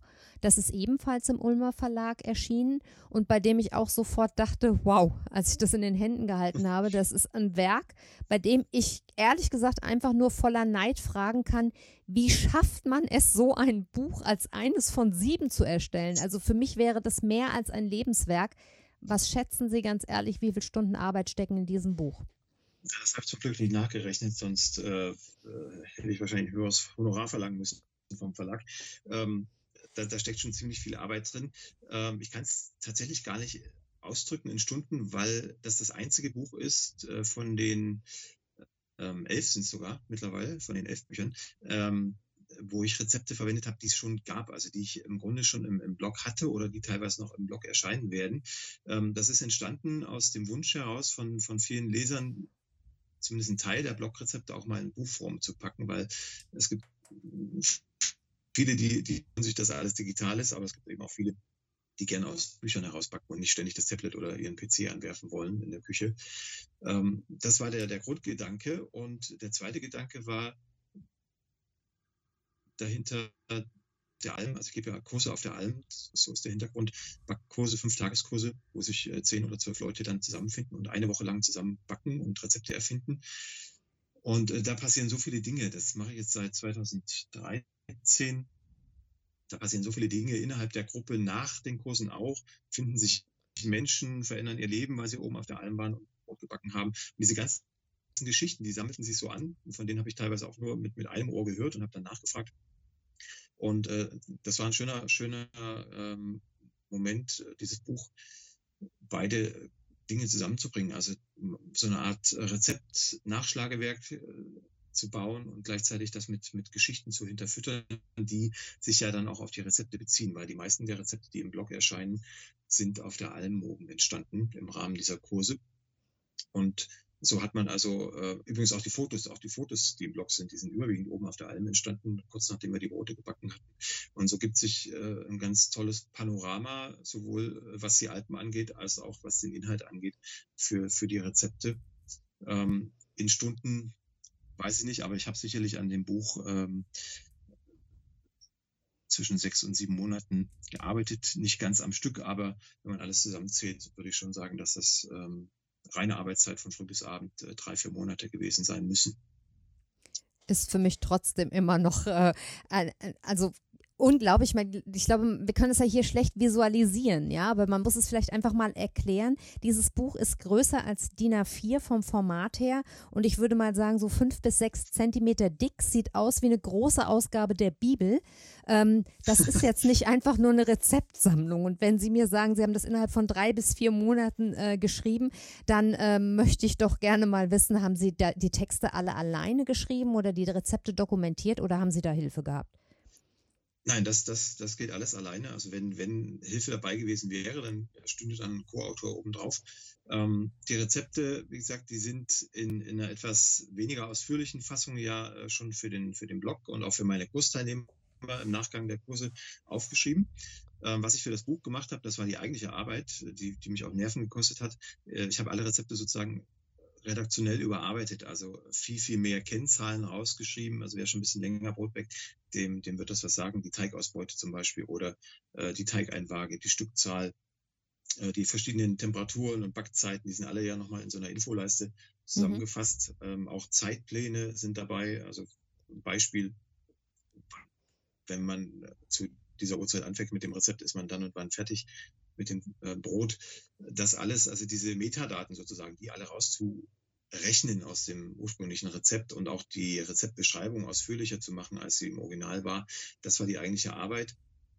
Ähm, und äh, was, was dann viel, viel mehr Spaß gemacht hat, was auch kurzweilig war, waren die Geschichten aufzuschreiben. Also ich habe die, die zusammengesammelt von meinen ehemaligen Kursteilnehmern, habe teilweise in meinem eigenen Gedächtnis gewühlt und noch ähm, ein paar Geschichten aufgeschrieben habe Roswitha interviewt, die dürfen wir nicht vergessen, dem, wenn wir jetzt über mhm. das Buch reden. Roswitha Huber, der gehört die Alm, auf der ich die Kurse gebe. Das ist auch eine ganz eigene Geschichte nochmal. Sie hat vor über 20 Jahren da angefangen, eine äh, abrissreife Alm wieder aufzubauen und dort Schülern, Kindern den Zugang zu Lebensmitteln beizubringen, weil sie gemerkt hat, sie ist selber äh, Volksschullehrerin, äh, gemerkt hat, an der Schule lernt man sowas nicht mehr und wenn dann nur vom Arbeitsblatt. Sie wollte also Kindern äh, am Beispiel Brot nahebringen, wie Lebensmittel entstehen. Und das macht sie jetzt seit über 20 Jahren. Genau, auf, auf der Kauchkendelalm im Rausierertal in Österreich, ne? Können wir hier auch nochmal genau, ganz deutlich die, sagen, ja. Ja. Erzählen Sie das ruhig ausführlich, diese Geschichte. Ich hätte Sie sowieso danach gefragt. ja, und, und wir, wir haben uns 2013 kennengelernt. Sie hat nämlich auch, äh, 2010 war das, glaube ich, ein Buch veröffentlicht ähm, über ihre äh, Holzofensuche. Sie äh, hat äh, jahrelang weltweit Holzofenbäcker besucht und das dokumentiert und Rezepte aufgeschrieben und auch wieder Geschichten aufgeschrieben und das zu einem Buch zusammengepackt. Und ähm, ja, dieses Buch hatte ich dann irgendwann bei mir im Regal stehen, weil ich schon seit geraumer Zeit Brotbackbücher sammle. Und äh, dann, dann war wieder Urlaubszeit, weil damals noch Geologe und habe mir gedacht, dann können wir auch mal da vorbeifahren. Sie wollte mich gar nicht äh, zu sich lassen, weil sie an dem Tag einen Kurs hatte, hat sie vorher gesagt, nee, das geht nicht, das, äh, da, da habe ich Kurs, aber ich bin trotzdem hingefahren, zum Glück. Ähm, hab, hab kurz mein Buch in die Hand gedrückt, wir haben ein paar Worte gewechselt und äh, so sind wir äh, Freunde geworden und deshalb habe ich dann 2014 dort auch den ersten, ersten Kurs gegeben. Auch das war eine spontane Eingebung, weil ich gesagt habe, ich da jetzt äh, nur für mich Urlaub machen kann und, und, da steht so ein toller Holzofen, dann kann ich eigentlich auch gleich einen kleinen Kurs draus bauen. noch mehr Menschen, ein paar mehr Menschen, die da oben Brot backen wollen. So kam das und das kam, gab so einen Anklang, dass ich dann jedes Jahr mehr Kurse da oben gegeben habe. Nächstes Jahr, das ist so ein Extremjahr, nee, dieses Jahr ist es jetzt schon, wir haben ja Jahreswechsel gehabt. Ähm, äh, dieses Jahr geben wir elf Wochen Kurse da oben also elf Almbackkurse wird es geben dieses Jahr. Das ist äh, der Rekord bislang und es wird hoffentlich auch nicht mehr, weil irgendwann muss ich auch nochmal zu Hause sein. Aber jedenfalls aus diesen ganzen äh, Jahren an Almbachkursen sind die Geschichten entstanden. Da haben sich zum Beispiel Menschen gefunden und geheiratet ähm, im Nachgang des Kurses. Ähm, äh, Bäckermeister sind da in Tränen ausgebrochen, weil sie bestimmte Gebäcke noch nie so gut gegessen haben, wie wir sie da gebacken haben. Ähm, eine eine äh, Oma aus aus Slowenien, eine Oma, eine Teilnehmerin aus Slowenien hat uns die Hefeklöße gerettet, weil sie immer zusammengefallen sind und wir wussten nicht warum und so weiter. Also gibt es ganz spannende Geschichten, die äh, zu den Rezepten dazu geliefert werden in dem Buch. Man kann also, selbst wenn man nichts backen möchte, sehr viel Gefallen an dem Buch haben. Und Definitiv, ja. Ins Bad legen oder an den Nachttisch und bei, bei Verdruss einfach lesen und dann geht es dann wieder gut. Nicht nur bei Verdruss. Also bei mir liegt es jetzt schon eine ganze Weile tatsächlich auf dem Nachttisch und ich blätter abends drin.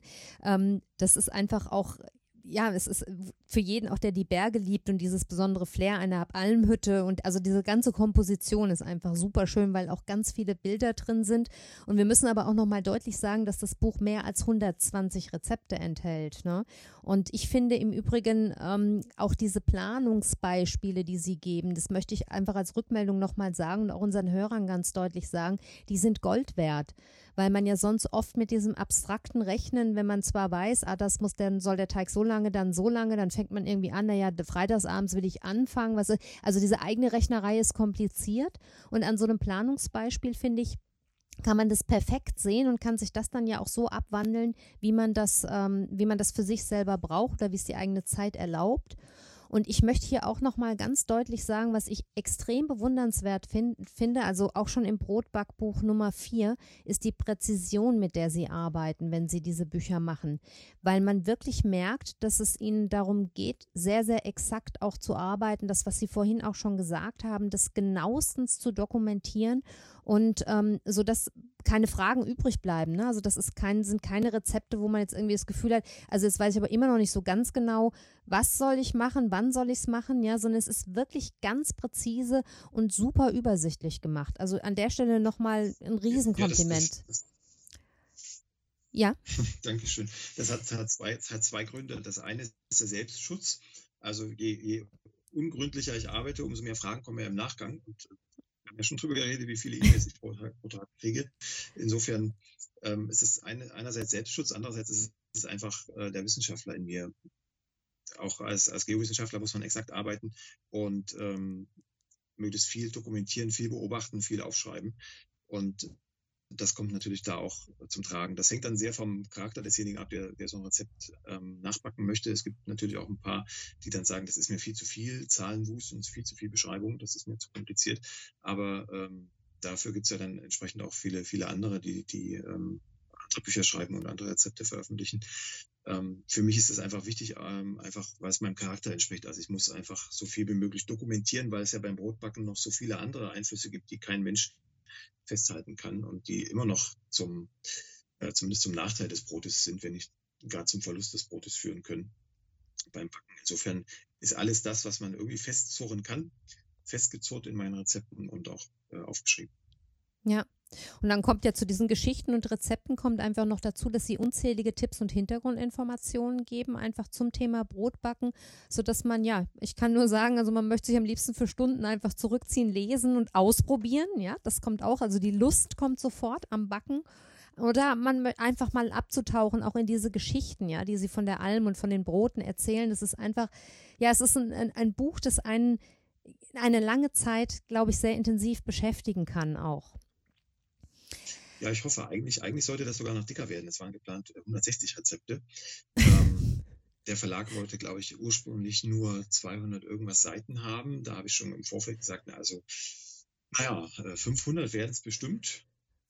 Da haben, haben die Verlagsleute schon geschluckt, aber sie kannten mich ja schon. Und äh, wir haben uns dann auf diese 460 Seiten sind Genau, ich, ich habe gerade nachgeguckt, 463 sind es geworden, genau. Ja, geeinigt, ja. geeinigt, aber diese 40 anderen Rezepte, die waren auch schon gesetzt im Layout und die wollte ich jetzt nicht einfach runterfallen lassen. Deshalb gibt es noch ein ergänzendes E-Book dazu, wo die anderen gut 40 Rezepte äh, in, in, der gleichen Gestaltung auch mit noch mehr Fotos und so weiter ähm, enthalten sind. Äh, das kann man sozusagen noch äh, digital dazu kaufen. Ein absoluter Wahnsinn, ja. Jetzt haben Sie eben schon gesagt, Thema Holzofen, das wird auch an einer Stelle ganz äh, deutlich äh, oder ganz ausführlich erklärt, wie so ein Holzofen gebaut wird. Das ist ja der Traum jedes Brot- und Pizzabäckers. Haben Sie selbst inzwischen denn auch einen?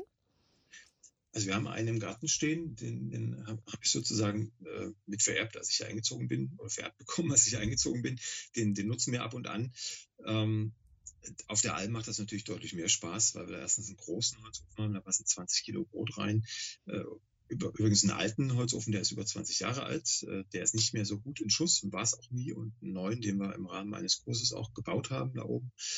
Und äh, das macht dann schon Spaß, auch wenn ich sagen muss, wenn ich die Wahl hätte, also wenn ich einer verpflichten würde auf eine Entscheidung und ich mich entscheiden müsste zwischen einem Elektroofen und einem Holzbackofen, dann würde ich mich immer für den Elektroofen entscheiden, so es denn auch Strom dazu gibt, weil ich da viel flexibler bin. Also ich meine jetzt einen ganz normalen Haushaltsofen. Mhm. Viel flexibler backen kann. Ich kann den Ofen gut bedampfen, ohne dass er eine Dampffunktion hat. Ähm, das geht alles beim Holzofen etwas träger und, und nicht so gut. Ähm, andererseits hat so ein Holzofen natürlich vieles, was die Seele wärmt. Genau wie das Thema Selbstmahlen von Getreide, das ist das Gleiche. Da würde ich auch nie sagen, äh, äh, ich kaufe mir unbedingt eine, eine, Haushaltsmühle, weil ich selber malen will. Das gekaufte Mehl, möglichst von einer handwerklichen Mühle, ist immer besser, immer feiner gemahlen als das Haushaltsmühlenmehl. Aber das ist halt auch was für die Seele. Wenn man sieht, wie das ganze Korn da reinfällt und unten wieder rauskommt, mhm. äh, ist, das, ist das einfach schön. Mhm. Das ist einfach das Wort schön. Und beim Holzofenbacken ist es genauso. Wenn man das Feuer schürt und die Glut ähm, verteilt und dann rauszieht und das Brot reinschieben kann, dann ist man einfach von Anfang bis Ende im gesamten Prozess dabei.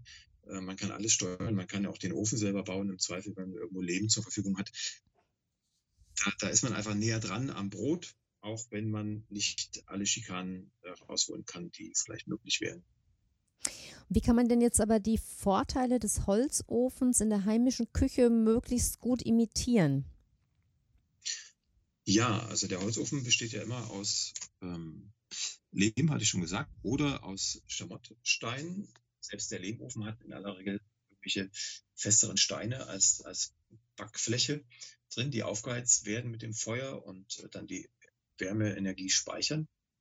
Und der Holzofen hat das, äh, der, der Haushaltsofen, Entschuldigung, der Haushaltsofen hat das in aller Regel ja erstmal nicht von der Grundausstattung. Der hat ein Gitterrost oder ein Backblech. Das speichert aber keine Wärme. Und damit das Brot nach oben zieht und nicht in die Breite läuft und eine schöne Kruste bekommt, braucht es diese gespeicherte stehende Wärme. Und die können wir zu Hause imitieren mit einem Backstein. Die gibt's für wenig Geld äh, online oder beim Ofenbauer. Lebensmittel echter Schamott ist da das Mittel der Wahl ungefähr anderthalb, zwei Zentimeter dicke reichen aus für ein normales Brot. Den heizt man mit auf, eine Dreiviertel oder eine Stunde sogar, bis er richtig durchgewärmt ist. Und dann kommt der Teigling drauf und ähm, wird deutlich größer, deutlich ähm, äh, voluminöser und auch vom, vom, vom Scheibenquerschnitt dann höher, als wenn ich das einfach auf einem kalten Blech oder auf einem heißen Blech backen würde. Ähm, wie sieht es denn aus mit den Online-Kursen auf der Alm, äh, mit den Online-Kursen auf der Ball, Alm Unfug, mit den Alm-Backkursen? Sind äh, die denn schon ausgebucht für das Jahr 2021? Also wir haben jetzt äh, auf jeden Fall neun von den elf Wochen ausgebucht.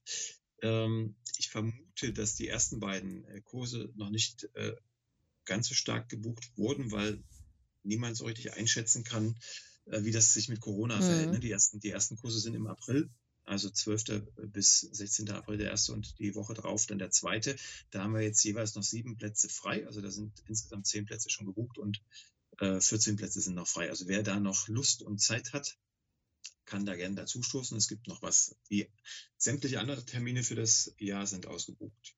Mhm. Und dann geben Sie, äh, Stichwort Corona, auch Online-Kurse und so kam eben gedanklich eben dieser Haspler zustande. Möchten Sie zu den Online-Kursen vielleicht auch noch mal was sagen, was Sie da genau machen? Ja, also entwickelt haben die sich tatsächlich ausschließlich durch Corona, weil wir einfach Anfang letzten Jahres äh, einen totalen Einbruch hatten, weil alle Kurse absagen mussten und äh, dann einfach auch sehen mussten, erstens die Anfragen äh, zu erfüllen, die es, die es ja weiterhin gab und zweitens, dass wir auch wirtschaftlich irgendwie auf, auf äh, äh, einem Niveau bleiben, was uns nicht in, in Schwierigkeiten bringt. Und dann haben wir angefangen, Online-Kurse zu konzipieren. Die sind deutlich anders gestrickt als die Präsenzkurse, weil sie unter anderem nur ähm, äh, vier Stunden ungefähr dauern mehr hält man, glaube ich, nicht aus am Bildschirm. Und ähm, sie sind so konzipiert, dass wir anbieten, ein Rezept mit uns, also ich sage immer uns, weil, weil noch äh, meine Partnerin, Bäckermeisterin mit dabei ist und äh, mich unterstützt dabei. Also dass, dass wir ein Rezept ähm, sozusagen freigeben, was wir, was alle mitbacken können zu Hause äh, in der Küche. Also Tablet, Handy und so weiter liegt dann in der Küche und man kann parallel mit uns mitbacken. Und alle anderen Rezepte, die wir vorstellen, die dienen dann eher dazu, Handgriffe zu sehen, Handgriffe kennenzulernen, in der Theorie äh, die Inhaltsstoffe kennenzulernen, die Dinge, die da im Teig passieren und äh, so sozusagen ganz viel visuelles und gedankliches Futter mitzunehmen, um sie dann im Nachgang des Kurses selber zu backen. Man kriegt dann also äh, mit der Buchung ein Vorab-Manuskript, wo die Rezepte enthalten sind, auch das, was man da mitbacken kann, wenn man mag. Und nach dem Kurs bekommt man nochmal alle Handgriffe in Videoform zusammengefasst. Kann man sich dann äh, wann immer man möchte angucken und so oft man möchte. Und man bekommt auch ein umfangreiches Manuskript mit Theoriewissen und auch mit allen Rezepten nochmal dazu, inklusive der Fragen, die dann gestellt werden können, natürlich im Rahmen dieses Online-Kurses. Das ist ein Kurs, wo wir uns gegenseitig nicht sehen. Also natürlich die Kursteilnehmer sehen uns, wie wir da hantieren, aber wir sehen die Kursteilnehmer nicht. Da haben wir uns gegen entschieden, weil das erstens die Leitung sehr stark beansprucht und mhm. zweitens mhm. äh, zu sehr viel äh, Durcheinander führen würde. Ähm, bei uns wie auch bei den Teilnehmern, wenn alle alle sehen und hören vor allem. Insofern ist es schon eine Art äh, Frontalunterricht, aber mit der Möglichkeit, in Schriftform gleich direkt zu uns in die Backstube zu fragen und wir das, können das dann auch live beantworten und haben dann auch noch eine Stunde im Nachgang, um schriftlich Fragen in einer Art Chat zu beantworten. Das klingt auch ganz spannend und da werden wir auch den Link nochmal in die Show Notes setzen. Wer Interesse hat, an so einem Online-Kurs teilzunehmen, da gibt es bestimmt einige. Herr Geißler, ich bin ganz ehrlich, also so wie ich von Ihren Büchern eigentlich nicht loskomme, ähm, geht es mir jetzt auch hier. Ich komme eigentlich auch nicht so richtig von Ihnen los. Ich hätte noch etliche Fragen, aber ich möchte einfach Ihre Zeit auch nicht überstrapazieren. Und deshalb würde ich Sie bitten, vielleicht zum Schluss Ihre Philosophie oder Ihre Botschaft vielleicht nochmal in einem Satz zusammenzufassen. Was ist Ihre Erkenntnis zum Thema Brotbacken? Ja, die wesentliche Erkenntnis ist, dass viel auf Erfahrung fußt. Also es fußt einfach viel auf Beobachtungsgabe. Und wenn ich einmal gelernt habe, einmal bemerkt habe, wie der Teig sich anfühlen muss und wie er aussehen muss, wenn ich ihn verarbeiten darf, dann kann ich mich im Grunde an jedes Rezept wagen und äh, habe immer mit ziemlicher Sicherheit einen Erfolg dabei. Das ist aber gleichzeitig auch das Schwierigste am Brotbacken. Und dann darf ich Sie ganz zum Schluss, weil es auch eine Tradition in diesem Podcast ist, auch gern noch nach einem Buchtipp fragen. Gibt es denn außer Ihren eigenen wunderbaren Büchern eins, das Sie uns empfehlen würden? Das muss nichts mit dem Thema Brotbacken zu tun haben, darf auch gern ein ganz anderes Metier betreffen. Hätten Sie da was? Ja, also ich, ich, ich schwanke. Ich könnte natürlich jetzt geologische Bücher vorschlagen, aber das interessiert die meisten noch weniger als, als Brot. Deshalb äh, bleibe ich beim Brot, aber nicht von mir, sondern von Walter Meyer. Ähm, das Buch heißt einfach Brot, Untertitel auf der Suche nach dem Duft des Lebens, ist 2017 erschienen. Walter Meyer ist ein Journalist, der sich ähm, auf die Suche gemacht hat nach dem Brot seiner Vergangenheit, nach dem Brot seiner Familie und ist durch viele Länder gereist ich spiele da auch eine ganz kleine Rolle mit dabei, weil er ist mit mir und Roswitha Huber, da haben wir wieder den, den Kreis mhm. geschlossen, nach, nach, äh, nach, Afghanistan würde ich schon sagen, nach ähm, Albanien, jetzt haben wir es, nach Albanien gereist und war da auf der Suche nach Brot und nach dem Ursprung des Brotes. Und er hat das alles sehr schön geschrieben und ähm, formuliert, ist ein kleiner Roman sozusagen, aber mit Bezügen in die Realität.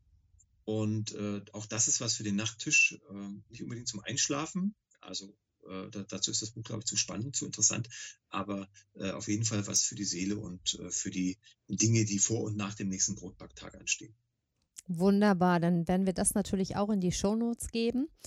Ja, und mir bleibt nur mich ganz, ganz herzlich dafür zu bedanken, dass Sie sich Zeit für dieses Interview genommen haben und dass wir so wunderbar über das Thema Brot geplaudert haben. Ich persönlich wünsche mir noch ganz viele Bücher zum Thema Brot von Ihnen und werde Ihnen weiter folgen. Und vielleicht ergibt sich ja eines Tages auch wieder die Gelegenheit für ein Gespräch.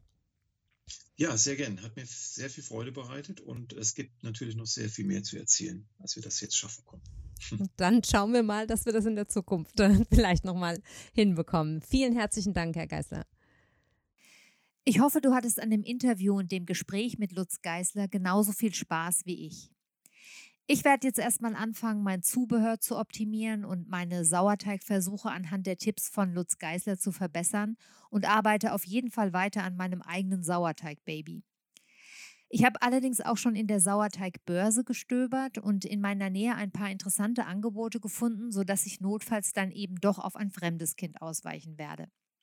Den Link zur Sauerteigbörse und alle weiteren Infos aus dem Interview, die Kontaktdaten von Lutz Geißler und die Links zu seinen Brotbackkursen findet ihr wie immer in den Show Notes. Ich habe jedenfalls wieder richtig Lust bekommen, mich mit meinem Brotback-Hobby zu beschäftigen und würde mich freuen, wenn es euch ähnlich geht. Gib mir gerne Feedback als Kommentar zu den Folgennotizen über Facebook oder Instagram. Wenn dir der Podcast gefällt, freuen wir uns sehr über eine 5-Sterne-Bewertung bei Apple Podcasts. Bis zur nächsten Folge wünsche ich dir eine gute Zeit. Deine Carla.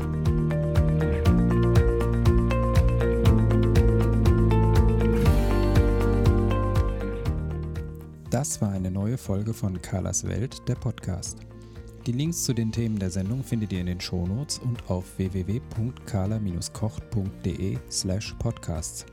Wenn euch dieser Podcast gefallen hat, freuen wir uns über eure persönliche Weiterempfehlung und über eine positive Bewertung bei Apple Podcasts. Weitere Folgen findet ihr auf Spotify, Apple Podcasts und in eurer Podcast-App. Carla findet ihr unter Carlas Welt und Carla kocht auf Instagram, Facebook und Twitter. Vielen Dank fürs Zuhören und bis bald.